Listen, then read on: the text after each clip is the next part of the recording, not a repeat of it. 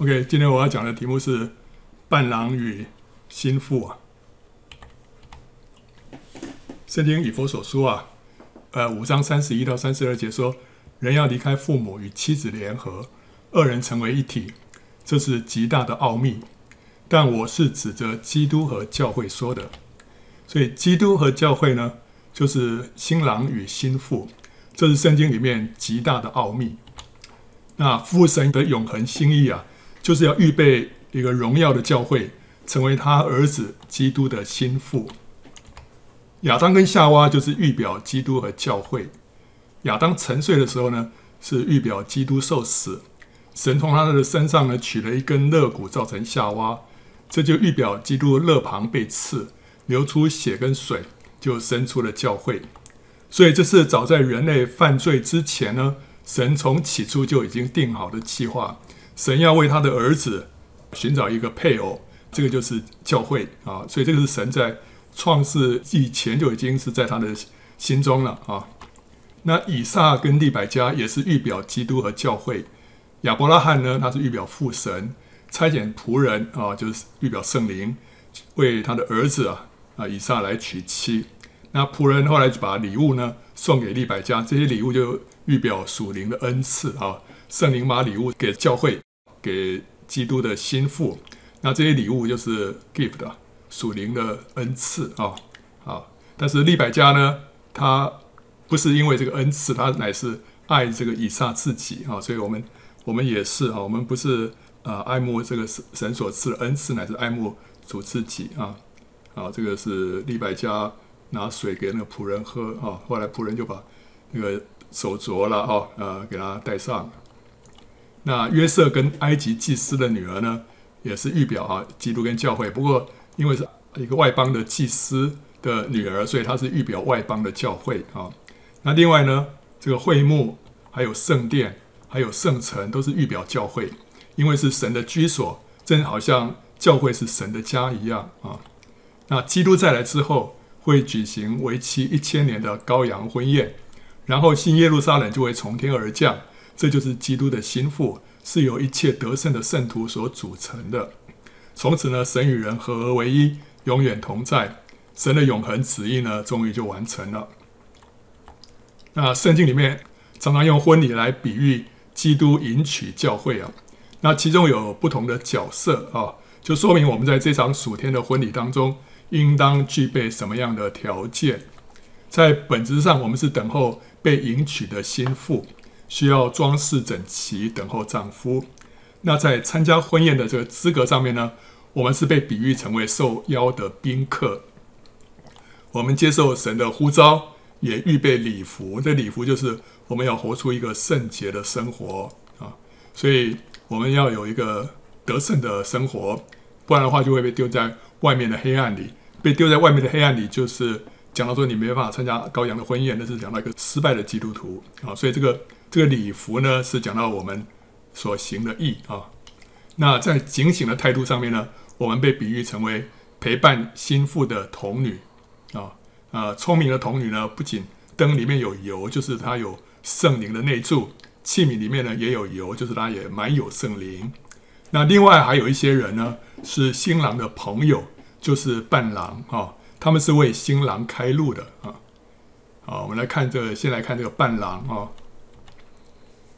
马太福音二十五章哈五到七节说，新郎迟延的时候，他们都打盹睡着了。半夜有人喊着说：“新郎来了，你们出来迎接他。”那些童女就都起来收拾灯啊。那那个呼喊“新郎来了，你们出来迎接他”的，就是伴郎啊。他们是走在新郎的前面，唤醒沉睡的童女，起来迎接新郎的啊。主耶稣第一次来的时候啊。他第一次降临、公开出来服侍之前呢，施洗约翰就是他的伴郎，是为他开路的。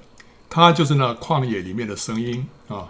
所以这个是马可福音第一章二到四节啊。正如先知以赛亚书上记者说：“看哪，我要差遣我的使者在你前面预备道路，在旷野有人声喊着说：预备主的道，修直他的路。”照这话，约翰来了，在旷野施洗。传悔改的洗礼，使罪得赦啊！啊，所以他是在旷野里面，呃，那个声音啊，要来为主开路的。然后这个约翰福音里面第一章二二十二节说了，于是他们说：“你到底是谁？叫我们好回复猜我们来的人。你自己说你是谁啊？”那施洗约翰就说：“啊，我就是那在旷野有人声喊着说，修直主的道路，正如先知以赛亚所说的。”所以他说他是谁？他就是那个声音啊！他不是说他是他是什么人？他说我就是那个声音啊！好，施洗约翰他自己说基督是新郎，他自己是新郎的朋友，就是伴郎。他说啊，我曾说我不是基督，是奉差遣在他前面的。你们自己可以给我做见证。娶新妇的就是新郎，新郎的朋友站着，听见新郎的声音，就甚喜乐，故此我这喜乐满足了。他必兴旺，我必衰微。所以呢，呃，施洗约翰就是说，他就是那个新郎的朋友啊，所以他听见新郎的声音就喜乐啊啊、他其实那时候，那他的一些门徒啊，看到很多人跑去耶稣那边受洗啊，那些门徒就心里头不是滋味啊，说说这个呃拉比啊，这那些人都跑去这个耶耶稣那边受洗了。但是施洗约翰他非常喜乐，他看到人过去啊。非常喜乐，甚至于他他自己门徒过去，他都很喜乐。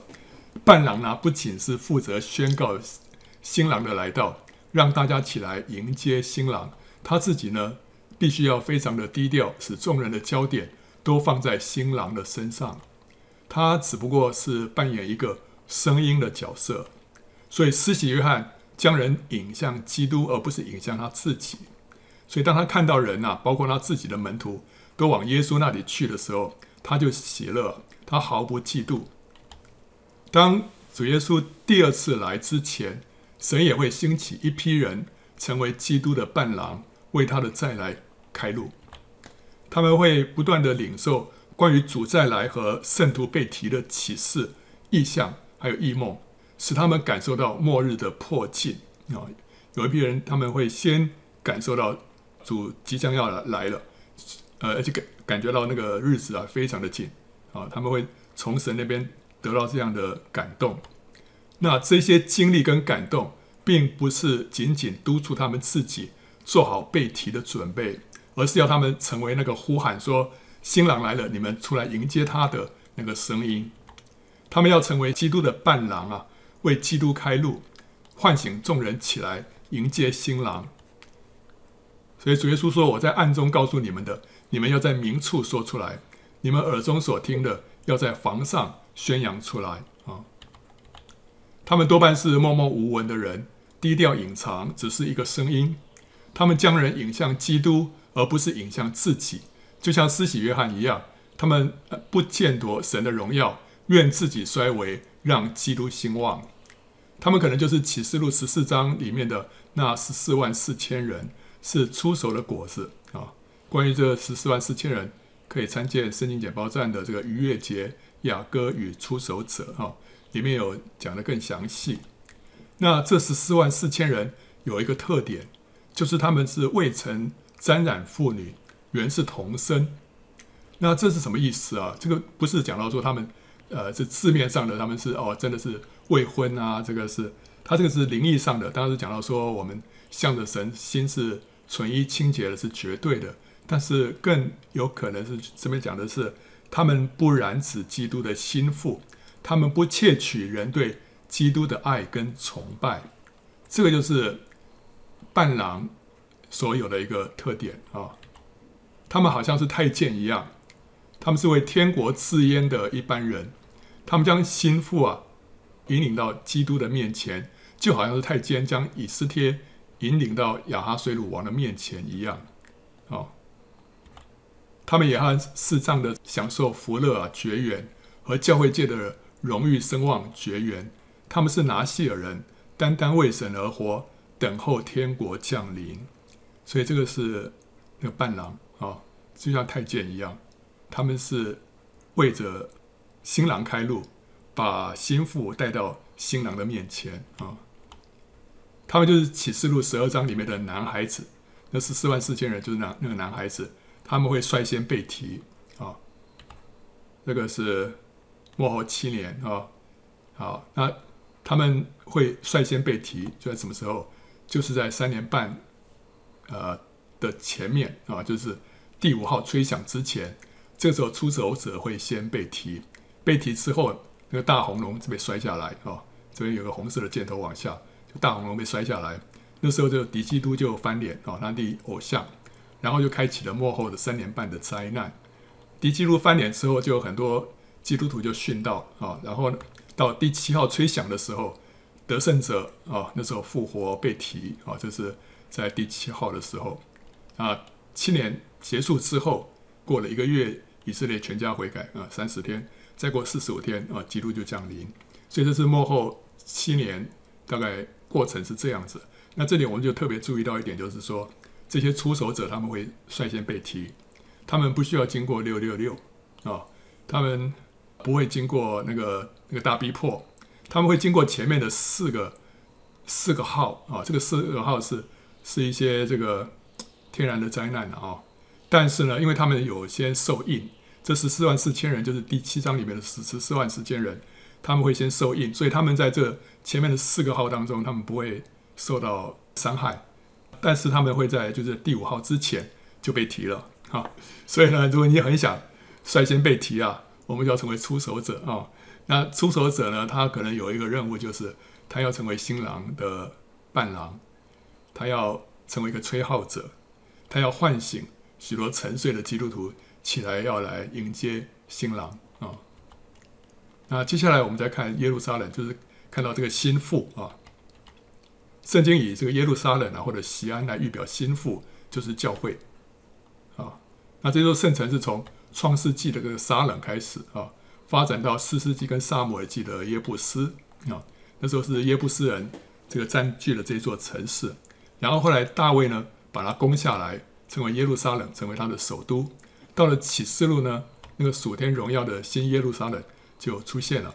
所以我们看到啊、呃，从创世纪到启示录，从撒冷到新耶路撒冷，这样一路发展下来，这是神的心意，就是教会啊，神把教会的真理呢，这样一步一步的展开来。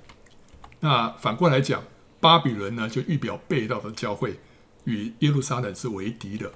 它是从创世纪里面的巴别开始，发展成为巴比伦这个城市，乃至于巴比伦帝国。到了启示录呢，它成了奥秘的大巴比伦，就是和新妇敌对的大淫妇啊。好，所以这个是看到两座城市啊，两个妇人啊，在那边相对。那当神的子民得胜的时候呢，就从这个巴比伦来到耶路撒冷。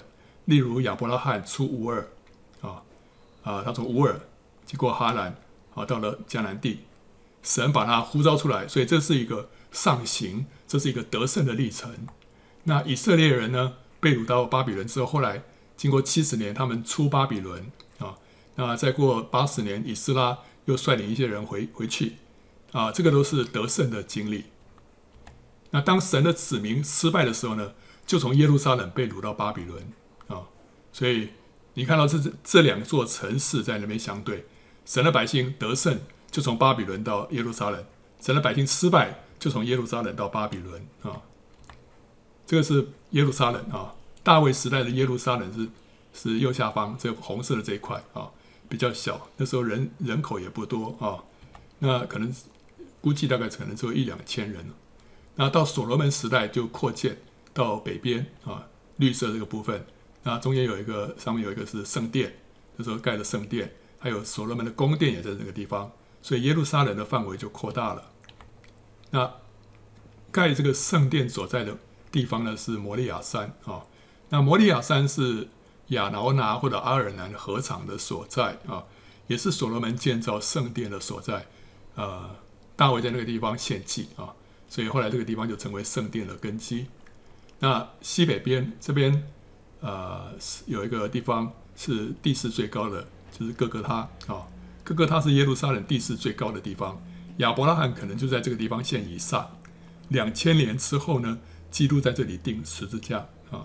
那它的位置就是在今天那个耶路撒冷的那个旧城的这个城墙的外面啊。你看这边有灰色的这个界限了。就是今天的耶路撒冷的城墙，在那城墙之外就是各各他啊。那耶路撒冷呢，位在山上啊，也被诸山环绕啊。所以诗篇一百二十五篇第二节说：“众山怎样围绕耶路撒冷，耶和华也照样围绕他的百姓，从今时直到永远啊。”呃呃，喜安山，喜安山就是耶路撒冷啊，但是它的位置呢是在哪里啊？在大卫的时代啊，那个时候是指的是厄斐勒，就是大卫城啊。那时候喜安山是指这个这个地方。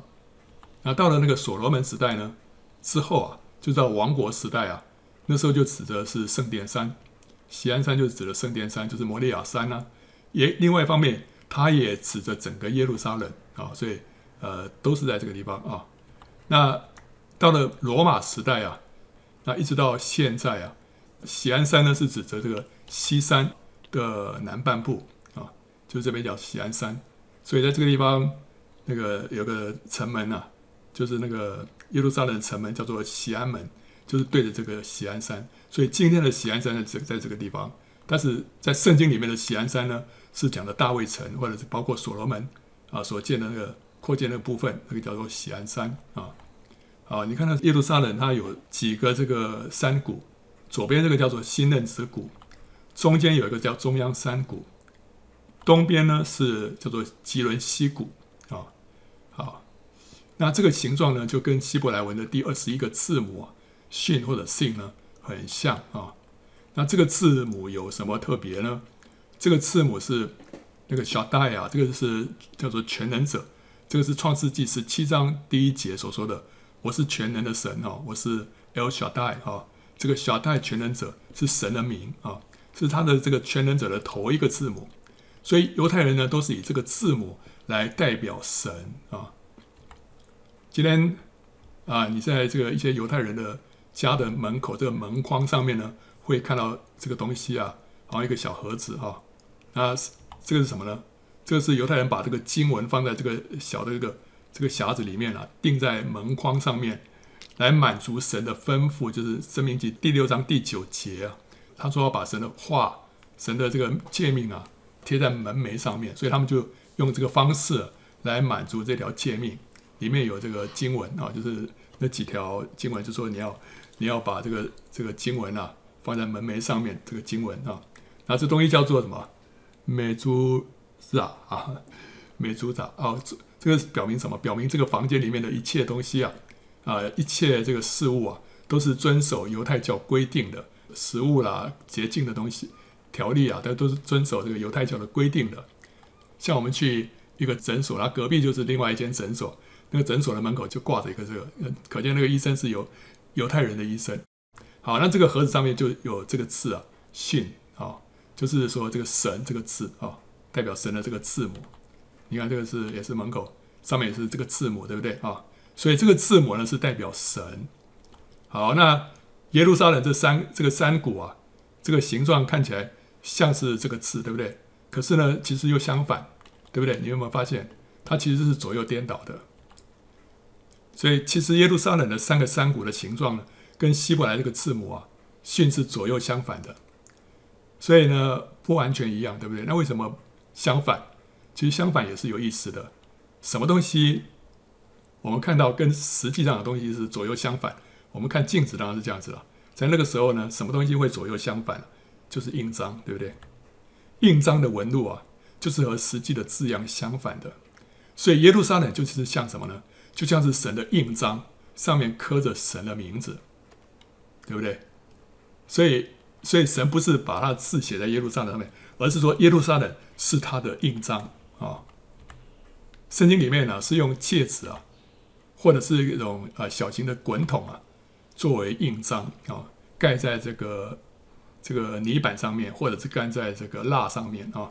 好，那盖上去之后，就是代表这个主人呐啊，啊，这个授权，或者是这个他的签字一样啊。好，那戒指啊，这个戒指这个叫印戒，就是象征权柄。啊，耶和华说啊，犹大王约雅敬的儿子哥尼雅，虽是我右手上戴印的戒指，我凭我的永生起誓，也必将你从其上。摘下来啊，所以这个王呢，是好像神神的这个戒指一样，是象征啊，神赐给他一个权柄啊。那另外在哈该书里面也说，万军之耶和华说：“我仆人撒拉铁的儿子所罗巴伯啊，到那日我必以你为印，因我拣选了你。”这是万军之耶和华说的。好，所以这个这个介词啊，这个印是代表这个权柄啊啊。那神以耶路撒冷为他的印，表示神将权柄赐给耶路撒冷，就是赐给耶路撒冷所象征的教会，使他代表神在地上执掌王权。啊，所以诗篇一百一十篇第二节说：“耶和华必使你啊，就是基督啊，从锡安，就是从教会伸出能力的杖来，你要在你仇敌中掌权。”所以主耶稣从教会里面伸出能力的杖。就从教会里面掌权，他要借着教会在这地上掌权啊。好，所以耶路撒冷呢，就是神的印记，对不对？然后教会呢，是透过基督的名来执掌王权啊。因为主耶稣说：“你们奉我的名，无论求什么，我必成就，教父因儿子得荣耀。”啊，所以今天神神可以说把这个这个戒指啊赐给耶路撒冷。今天基督是把他的名赐给我们，让我们能够来执掌王权啊！呃，主主在这个马太福音十六章说了：“我还告诉你，你是彼得，我要将我的教会建造在这磐石上，阴间的权柄不能胜过他。”他又说：“我实在告诉你们，凡你们在地上所捆绑的，在天上也要捆绑；凡你们在地上所释放的，在天上也要释放。”好，所以这个是神把这个权柄啊赐给教会，对不对？他已经把他的权柄。把这个权切啊赐给教会，就是基督的名，教会可以奉主的名来捆绑仇敌，来释放灵魂。那教会呢，乃是借着这个祷告来执掌权柄的。圣徒同心合一的祷告，力量是非常庞大的，远胜过个人的祷告。所以基督徒在祷告会当中呢，我们就是学习体察神的心意，按着神的心意来祷告。这就是什么？这就是我们在学习如何与主一同作王，学习如何执掌王权，胜过仇敌，呃，使神的国度往前。所以祷告会是非常重要的一个学习的一个场所跟机会，让我们学习什么？让我们学习执掌王权。所以祷告会是君王的养成班，是战士的训练营。祷告会也是教会的发动机啊，是天国的司令部。圣徒在这里可以扭转乾坤，啊，所以我们发现了、啊、这个个人祷告当然是非常重要啊，神也非常的祝福。但是呢，祷告会里面的祷告，这是教会的祷告，这是教会在在执掌神所赐的一个权柄，这又不一样啊。我们简报站啊，本来是有查经聚会，很多年都是查经聚会啊。那参加的人的灵性都有显著的成长，啊，呃，这非常感谢主了。可是从去年五旬节之后啊，我们那时候就开始增加祷告会，增加祷告会之后呢，也发现啊，神就在个人的家庭当中做快速的工作，有些刚硬不信的配偶就开始软化，那有些人的亲人呢，一个一个就得救了，呃，就是多年来不不信的，哎，突然这时候就一个一个得救了，对不对？哦这个大家都都知道的，那这是为什么呢？因为教会开始行使他的权柄了。这个教会是就是两三个人奉主的名聚集，就可以说是教会啊。所以说，嗯，我们不是只是一个查经班，我们只是一个网络上的一个群吗？对，但是这个在圣经里面啊，也是属符合教会的定义。两三个人奉主的名聚集，主就在我们当中，对不对啊？好，所以只要有两三个人。同心合意的在这地上祷告，你就是在执掌王权，在地上啊为基督掌权，好，所以这个是非常重要的一件事情。教会需要学习掌权，啊，借着祷告。那我们再看到这个城墙跟城门啊，喜安山啊，大君王的城，在北面居高华美，为全地所喜悦。他说：“你们当周游喜安，四围环绕，数点城楼。”细看他的外郭，查看他的宫殿，为要传说到后代。啊，四篇四十八篇，这是讲什么？讲喜安山，就讲教会。讲到教会的什么？讲到教会的荣美。啊，所以我们要看啊，看教会的荣美，哇，这个被建造在一起是何等的荣美。然后又在诗篇一百二十二篇说啊，耶路撒冷被建造如同联络整齐的一座城，你们要为耶路撒冷求平安，耶路撒冷啊，爱你的人必然兴旺啊，这个就是一座城吗？啊，为为他求平安啊，其实都讲到教会，教会啊被联络整齐，这个是神的心意啊，所以耶路撒冷或者锡安山是预表教会，它是圣徒联络整齐。彼此相爱，被建造在一起的见证，它彰显了基督的生命，彰显了基督的柔美，啊，所以这是耶路撒冷。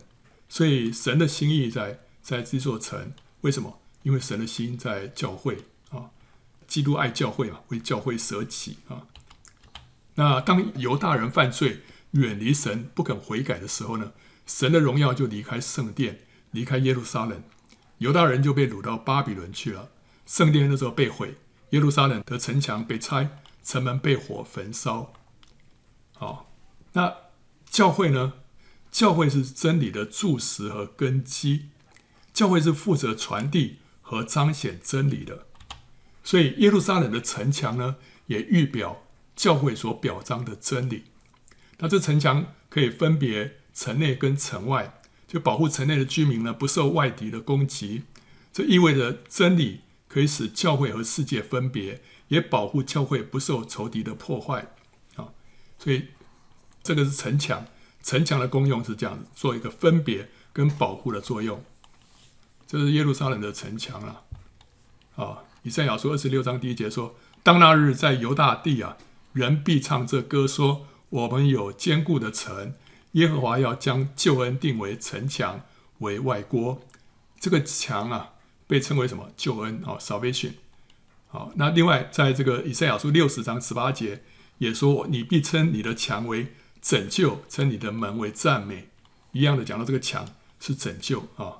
为什么这个墙是拯救啊？这意味着当人进入耶路撒冷之后，就得着拯救啊，啊，就得到保护了，仇敌就不能来伤害他了。那教会就是由蒙恩得救的人所组成的，进入这个基督的身体就是。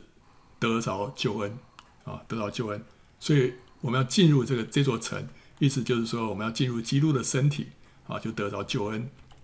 那耶路撒冷的城墙被仇敌拆毁，就意味着教会所表彰的真理被埋没了，仇敌可以任意的进出掠夺，异端邪说呢可以渗透到教会里面，教会那时候就与世界没有区别。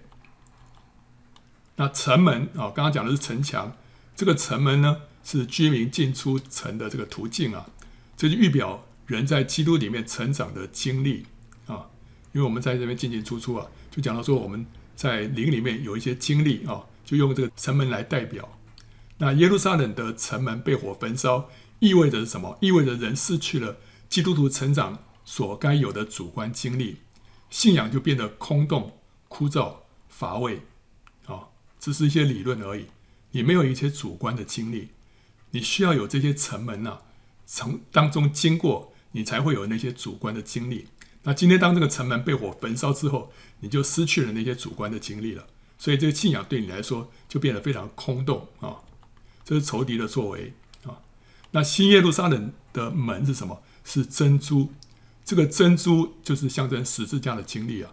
所以这象征我们要进入这座荣耀的圣城，必须要经历十字架，要有十字架经历。你才能够进入这座荣耀的圣城啊！所以这个门是讲到经历啊。那尼西米啊，在重建耶路撒冷城门的时候呢，那是有十座城门啊，这就分别象征基督徒成长的十项经历啊。所以这个每一个城门啊，都是我们所该有的经历。有些教会今天缺这个门，有些教会缺另外一个门，但是今天我们需要把这些所有的这些经历补起来啊。那第一个门是羊门啊，在耶路撒冷的北边，这边离圣殿最近，所以有人认为说，这个圣殿里面奉献的这些羊啊，都从这个羊门进出的啊。羊门是代表我们重生得救的经历啊，因为主耶稣说啊，我实实在在的告诉你们，我就是羊的门啊，凡从我进来的必然得救，并且出入得草吃啊。盗贼来无非是要偷窃、杀害、毁坏。我来的是要叫羊得生命，并且得的更丰盛。所以从这个羊的门进来啊，会怎么样？就得救了。所以我们基督徒第一个经历就是重生得救的经历，这就是从羊门进来了啊。那第二个是鱼门啊，这个鱼门是表示传福音，因为主耶稣说啊，来跟从我，我要叫你们得人如得鱼一样。这个鱼门是对着北边啊，对着加利利那边，加利利还有很多鱼嘛，所以当鱼啊渔夫把那些鱼送到耶路撒冷的时候，从这个鱼门进出啊，所以这个鱼门呢是象征我们要有传福音的经历啊，就像那个那个被鬼附的那个群啊，从他身上被赶出去之后，他要跟随耶稣，耶稣跟他说：“你回家去，到你的亲属那里，将主为你所做的事。”何等大的事是怎样怜悯你，都告诉他们。所以一个人一得救之后，他马上就要有一个经历，就是做见证。他把神在他身上的作为啊讲出去，这就是传扬福音，这就是愚门愚门的经历啊。我们需要有这个愚门的经历啊，不是把不是把这个神在我们身上恩典扣着不讲啊。那第三个是古门啊，古老的古，是讲到说彼此相爱，为什么呢？因为主赐给我们。命令啊，他说：“亲爱的弟兄啊，这约翰一书啊，二章七节说什么？亲爱的弟兄啊，我写给你们的不是一条新命令，乃是你们从起初所受的旧命令。所以这是一个古老的命令啊。这个旧命令就是你们所听见的道。这是什么道啊？就是要彼此相爱啊。我们应当要彼此相爱，这就是你们从起初所听见的命令。所以我们要有彼此相爱的经历。这是你看，这个是。”羊门、鱼门之后，进到教会的过教会生活，第一个要面对的就是要彼此相爱啊。那接着往下，经过很长的这一段路啊，到了一个门叫做古门，山谷的谷啊。这个古门呢是象征什么？象征苦难、熬炼跟降卑啊。今天我们很多啊，我们教会里面大家都喜欢说啊，喜乐平安啊，神祝福哈，但是不太讲说。啊，神给你苦难、熬炼、降卑啊！我们不敢讲这个，对不对哈？但实际上，这是基督徒生活里面需要经历的这个第四个门哦，古门。那个诗篇二十三篇第四节说：“我虽然行过死荫的幽谷，也不怕遭害，因为你与我同在，你的杖、你的竿都安慰我。”没有基督徒说没有经过死荫幽谷的，都会经过死荫的幽谷。这是我们必然的一个经历啊！但是我们要在这经历当中经历什么？经历神与我们同在，这会让我们的信心完全不一样啊！呃，诗篇八十四篇第六节说，他们经过流泪谷啊，也是让我们难过的地方啊。结果后来呢，叫这谷变成泉源之地，并有秋雨之福盖满了全谷啊！所以越多的流泪啊，你后来都是领受了圣灵的祝福啊！这个秋雨是讲到圣灵嘛，泉源是讲到圣灵嘛，对不对？有泉源是从从底下上来的水啊，秋雨从上面来来的水啊，对不对？一个是里面的圣灵，一个是外面浇灌的圣灵啊，这个你都会得着。可是前提是什么？要经过流泪谷，所以这流泪谷会扩充我们里面领受圣灵的度量啊。啊，这个彼得前书第一章六到七节说：“因此你们是大有喜乐，但如今在百般的试炼中暂时。”忧愁啊，叫你们的信心既被试验，就比那被火试验仍然能坏的金子更显宝贵，可以在耶稣基督显现的时候得着称赞、荣耀跟尊贵。所以这些苦难、这些熬炼、这些降卑，都有目的的，为了要什么？为了是要叫我们的信心被试验，就像是那个被火试验仍然能坏的金子更显宝贵啊！好，所以我们受苦不是突然的。我们在苦难当中啊，经历神的同在，我们就可以让这个什么流泪谷变成泉源之地啊，有秋雨之福啊。那接着再往下走，哇，这个比古门又更惨，这个叫粪场门啊。粪场门就讲到弃绝己，因为耶路撒冷的这个垃圾啊，都从这边倒出去了啊，倒出去了，所以是把什么倒出去啊？把我们的己啊，把我们的天然倒出去啊。耶稣对门徒说啊，若有人要跟从我，就当什么舍己，把自己要倒掉啊，背起他的十字架来跟从我。所以，我们如果没有粪场门的经历，意思就是说，我们没有舍己的经历，没有舍己的经历，就是说你没有十字架经历了啊，没有十字架经历，进不了新耶路撒冷的，你没办法穿越那个珍珍珠门的。所以这个保罗说啊，我已经与基督同钉十字架，现在活着的不再是我，乃是基督在我里面活着。他为什么能够说这个话？因为他与基督同钉十字架，他有这个十字架的经历之后，他的天然、他的老我被钉死了，他的己被弃绝了。他有这个粪场门的经历之后，他就经历到基督在他里面活着，基督取代他的旧人啊，所以这个就是更深的十字架经历，让我们这个己啊被破碎，让我们这个己被倒空啊。从这个古门开始啊，这个尼西米记三章十三节啊，从古门啊，他说这个，然后之后立门、安门扇和栓锁，又建筑城墙一千走。直到粪场门，所以意思是什么？意思说，从古门到粪场门中间有多长呢？有一千走。这一千肘都被拆毁的，都是被仇敌拆毁的。那这个意思就是说，这个是因为这古门跟粪场门都是十字架的经历，对不对？一个是苦难啊，一个是是舍己弃绝己啊，这都是十字架的经历啊。这两者之间，这两个门之间的城墙都被仇敌拆毁。长达一千肘，这意味着十字架是最被仇敌攻击的一个真理，也是最被基督徒忽视的真理。所以，教会需要重新把这段城墙把它修建起来。基督徒需要在这个经历上面补上去，不然的话，我们没有资格进新耶路撒冷。古门跟粪场门中间一千走啊，这是很大的破坏。但是也看到仇敌就是千方百计要。把这个十字架从基督徒的经历里面，从教会里面拿走。那下一个是全门。当你经过这个流泪谷之后，接下来有什么？秋雨之福，还有这个泉源之地，对不对？所以这时候就什么来了？圣灵来了。全门就讲到圣灵充满。所以经过古门，经过粪场门之后，我们就领受更加丰富的圣灵。圣灵充满啊！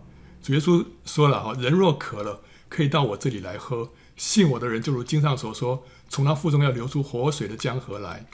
耶稣这话是指着信他之人要受圣灵说的，所以受了圣灵之后，我们里面会涌出活水的江河，就是这个泉源啊，从我们里面涌流出来。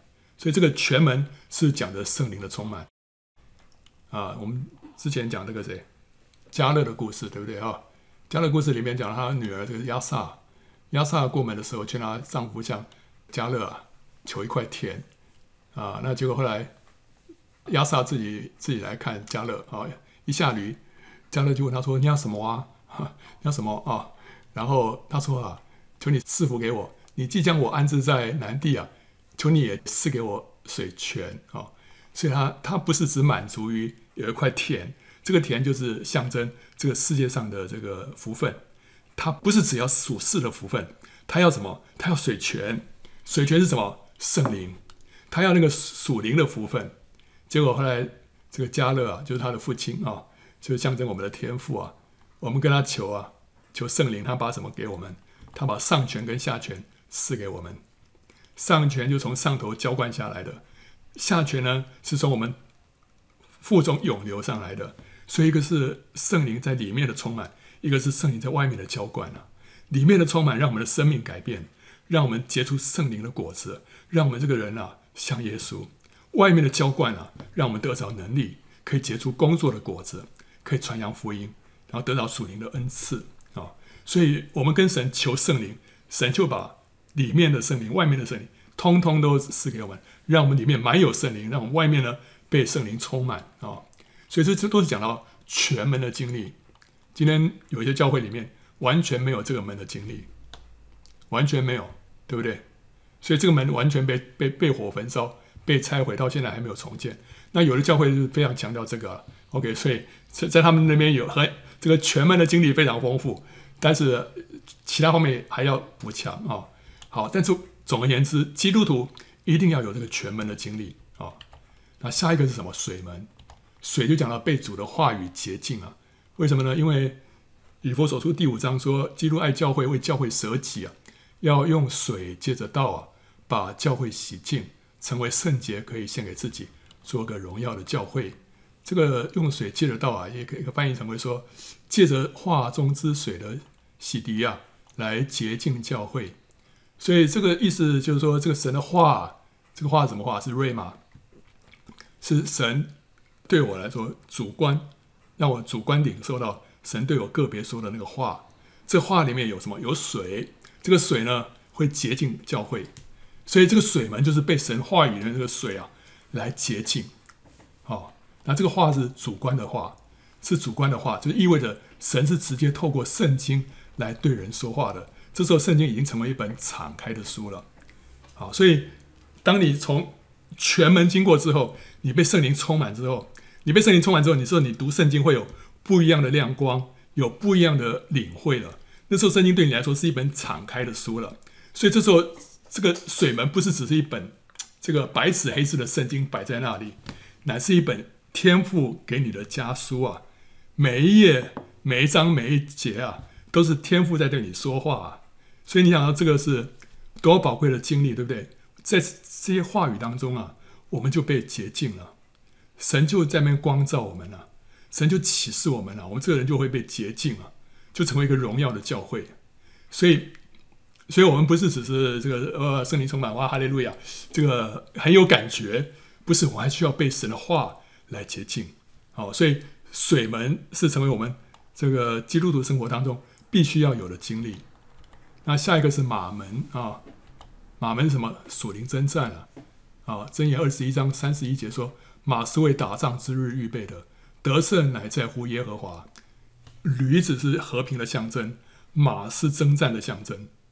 所以主耶稣骑驴进耶路撒冷，那不是骑马进去的，因为他不是来耶路撒冷打仗的，他是和和平的军啊。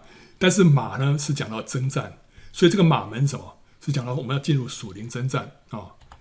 那个刚才有讲到说，我们在地上所捆绑的，在天上要捆绑；我们在地上所释放的，在天上也要释放。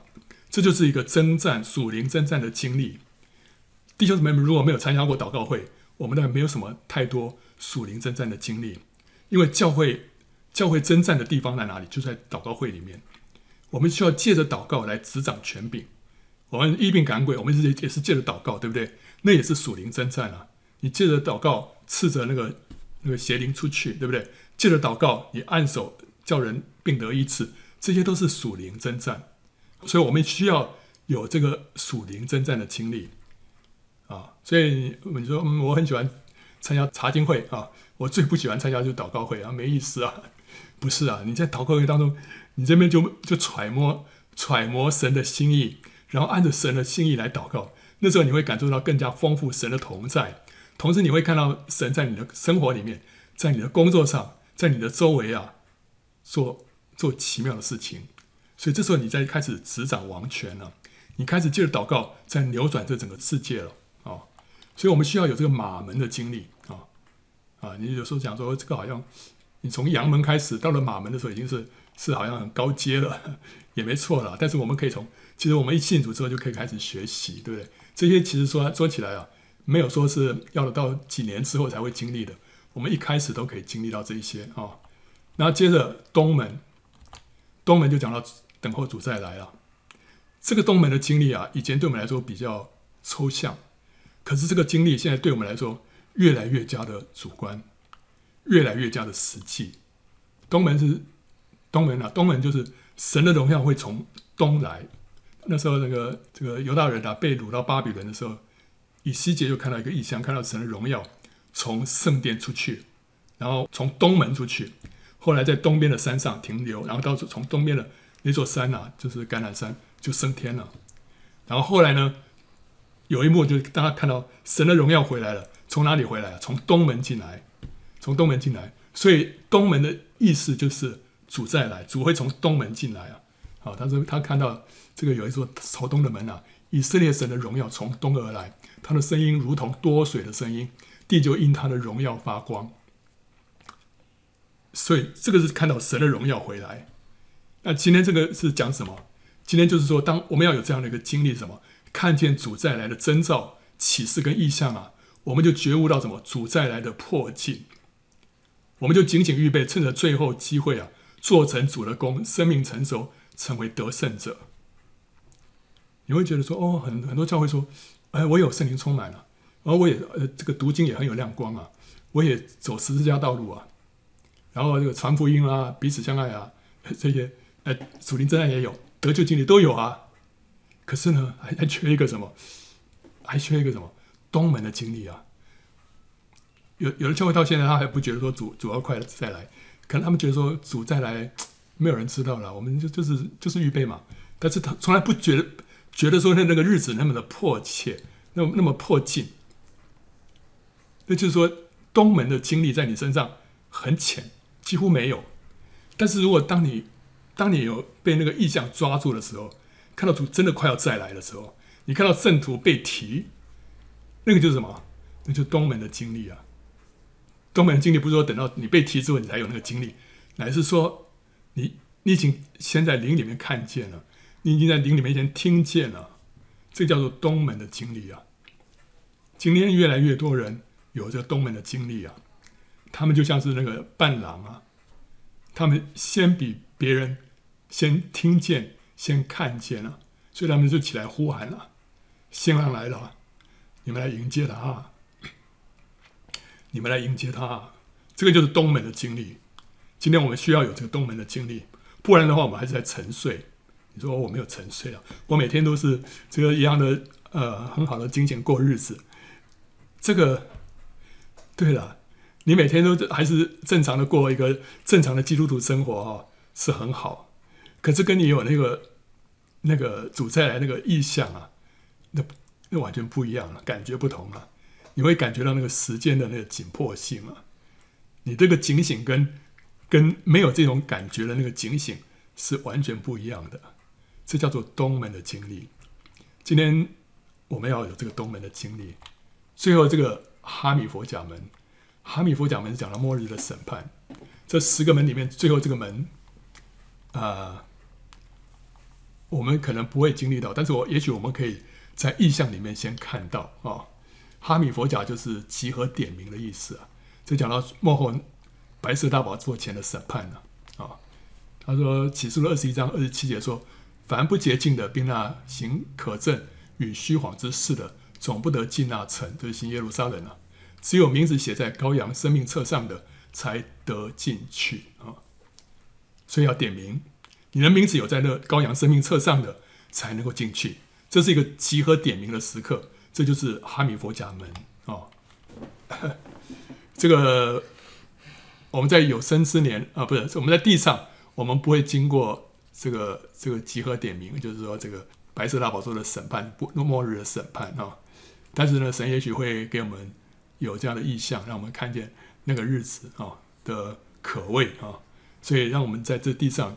更是过一个不一样的生活，所以这十个门啊，总结从阳门到哈米佛甲门，他们分别代表什么？代表得救、传福音、彼此相爱、苦难、弃绝自己、圣灵充满、话语洁净、属灵征战、等候主来，还有末日审判。这些经历，这些主观的经历跟看见啊，需要被恢复。这是我们基督徒生活里面所需要经历的。你不要想说基督徒啊啊，就是信耶稣得永生，然后我现在就是等着上天堂啊，或者说我有读经祷告，我有聚会，啊，那已经很好了，还加上奉献就不错了。那还有什么传福音哦，有我传传福音也有。但是你要知道，你这些这十个点是不是都有经历到啊？不然的话，我们的基督徒生活还是蛮贫乏的啊。这些都是一些主观的经历啊。那今天教会界流行什么呢？流行成功福音啊，恩典福音啊啊，这都是很吸引人的教训啊，因为让人很喜欢嘛，对不对？成功啦，恩典啊，对不对啊？可是这都不是耶路撒冷那城门或者城墙所表达的。你刚刚那十个城门里面哪里有讲到成功？哪里有讲到恩典？不是啊，这些吸引人偏离了福音的核心和正轨。不是说我们不要成功，不是说这个恩典不对。呃，当然这个恩典是神主耶稣来是丰丰满满的有恩典有真理，对不对啊？但是如果你只是抓住这一头，把另外一头给丢掉的话，那就会让人这个偏离了那个核心啊。成功福音使基督徒追求世人所追求的成功、健康、财富跟地位，所以我们追求的跟世界上的人追求的没有两样。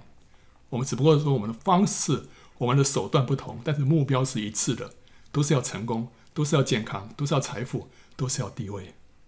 所以我们就拆毁了教会和世界分别的城墙，对不对？世人用世世界的手段去追求这个，我们用属灵的手段来追求，但是目标一致，这不是神的心意，我们根本目标就搞错了。恩典福音更是谬谬解圣经啊，它是高举恩典，然后贬抑律法，然后结果呢，却使人对罪麻木，然后呢，应许人得自由，可是却是虚假的快乐的感觉啊。灵性没有真实的成长，为什么没有真实成长？因为没有经历十字架。你没有经历十字架的话，你的生命不会改变。你会觉得很舒服啊，哇，都是恩典啊，感谢主啊，主完全接纳我啊，主啊，你这个你给我这么多的这个 favor 啊，对不对？哈、哈，主就是要我们这个享受这种快乐的人生。然后你 觉得这这个一切都觉得话人生美好，你觉得人生美好，但是你的生命没有改变。这不是神的心意，神要我们这个人要被改变啊！即使我觉得痛苦，这也是神的、神的、神的手段啊，要我们这个人改变啊！他不是只是我们要 happy 而已，他要我们 holy 啊、哦，他要改变我们的 character，不是只要我们 com comfortable、所以恩典福音会让人眼目失焦，哦，然后里面有很多没有解圣经的，我就不说了啊！所以如果没有十字架的经历，我们就不能通过珍珠门进入新耶路撒冷啊！我们一定要有这个十字架经历。可在成功福音、在恩典福音里面，完全没有十字架，没有十字架。你说还是有啊？OK 啊，至至少非常非常微小，几乎不成比例。这个十字架是非常非常重要的一个真理，在圣经里面，在神的心目当中啊，宇宙的焦点是地球，地球的焦点是欧亚非交界的什么的圣地。就是今天的巴勒斯坦，圣地的焦点是哪里？是耶路撒冷，是圣城。耶路撒冷的焦点是哪里？是圣殿。圣殿的中心是什么？是祭坛。这个是以西结的这个圣殿的规模啊，祭坛在中间。你从这个各个角度来算起来，这个祭祭坛就是在这个正方形的正中间。你从几个门进来都是碰到祭坛。祭坛就是预表什么？十字架。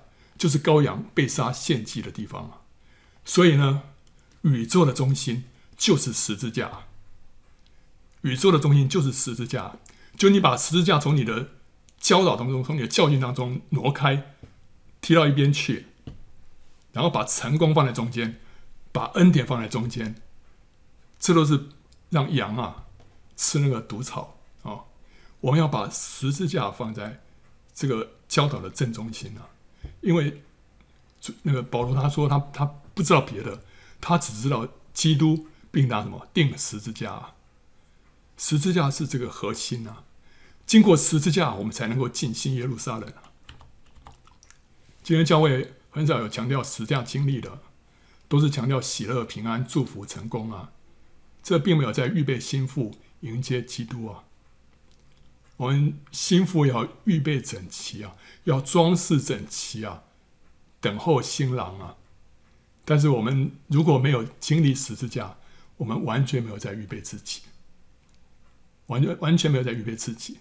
你只是在追求这世上的福乐、成功、享受。新妇要装饰整齐，等候丈夫啊，就是要重建被仇敌毁坏的城门跟城墙，使教会在真理和经历上面。要完备啊，这就是在装饰整齐啊，要把城门跟城墙都修建起来哦，让我们在真理还有在经历上面都要完备啊。最后我们做一个总结啊，基督跟教会就是新郎与新妇啊，这是圣经当中极大的奥秘啊。我们都在这场属天的婚宴当中同时扮演的几个角色，我们是扮演了新妇，我们也是童女，我们也是宾客啊。有些人甚至于是扮演伴郎，为新郎来开路的。伴郎是什么？是得到基督快来的启示，成为一个吹号者，是宣告新郎的来到，使人要觉醒起来迎接新郎。他们是非常低调的，他们只是一个声音，使众人的目光跟焦点都放在新郎的身上啊。他们可能就是那十四万四千个出手的果子，那么未曾沾染妇女，意味着他们没有窃夺心腹对基督的爱，他们将首先被提啊。那耶路撒冷呢，好像是神的印章，刻着神的名，这意味着神将权柄呢赐给教会，使教会在地上为神掌权。祷告会就是教会行使王权的地方，圣徒在这里可以扭转乾坤。耶路撒冷的城墙预表教会所表彰的真理，城门呢则预表人在基督里面成长的经历。尼西米重建的十个城门，分别代表得救、传福音、彼此相爱、苦难、弃绝己。圣灵充满，话语洁净，属灵征战，等候主来，末日审判。十字架是宇宙的中心，没有十架经历，我们没有办法进入新耶路撒冷。啊，好，欢迎到圣经简报站观看更多的啊相关视频，还有下载 PowerPoint 等啊。